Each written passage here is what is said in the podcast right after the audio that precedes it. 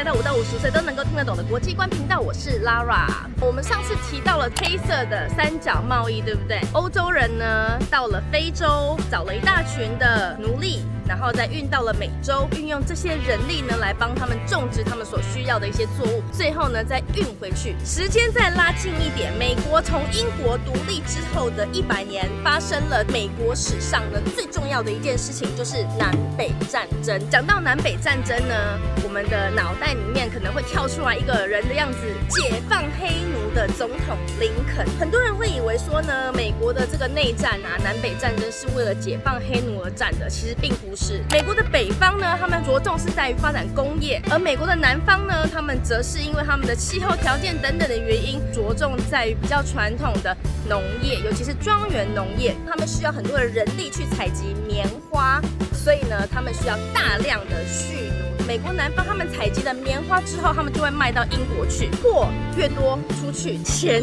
就越多进来，关税越低呢，英国人就越愿意买嘛。这就跟美国的北边完全不一样喽。当时候北方他们着重在发展他们的工业。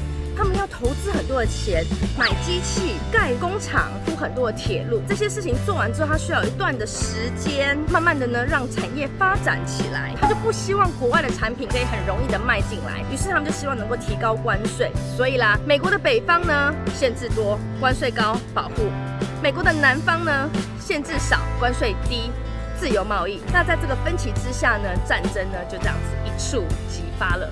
所以在一八六一年呢，他们就开始了南北战争，美国的内战。到了一八六二年，也就是战争的第二年的时候呢，林肯呢他就做了一件事情，解放黑奴宣言。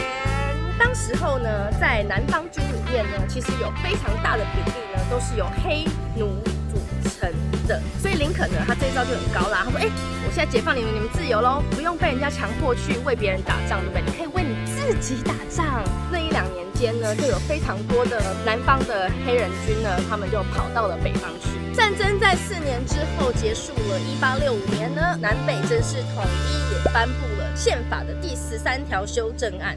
确立了美国这个主权的完整性及人权的平等，所谓的黑奴也就正式的被解放了。不过你知道吗？上有政策，下有对策。宪法规定不行，那我们也来制定一些法令吧。有大大小小的这些黑人法令呢，就规定了一些非常不人道的的规定啊。比如说，他们规定黑人不可以结婚。那如果跟白人有争执的时候呢，黑人的说法呢是不被采证的。透过这些后来在加定的低于宪法的法令呢，他们让黑人的权利呢完全完全的被压缩。另外一个法令呢，它叫做 Jim Crow Law。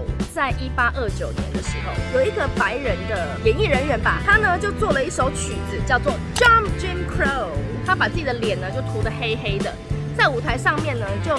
又唱又跳，而且是非常滑稽的那种舞蹈跟歌曲。他表演的这个角色呢，是一个黑人的奴隶。他想要去讽刺当时候呢这样子的一些种族歧视的行为。不过呢，很可惜的，一百年之后呢，他的这个想法被扭曲了，变成是黑人种族歧视的一个根源。不是非洲裔的人，为了表演的需求呢，可能会把自己的脸涂黑，去扮演成黑人的一个角色。通常这样的角色呢，刻板印象里面都是一些比较愚蠢。的台下的人看了当然会笑，可是那种笑是带有一种优越感的笑。那这个 Jim Crow Laws 呢，它在后来呢就变成了是一个正式的种族隔离政策哦，就是白人跟黑人呢在做任何事情的时候必须分开来。比如说这个餐厅呢，它可能会写一个 White Only，只有白人可以进去。还有坐公车的时候，前面的位置呢都是给白人坐的，后面有黑人区。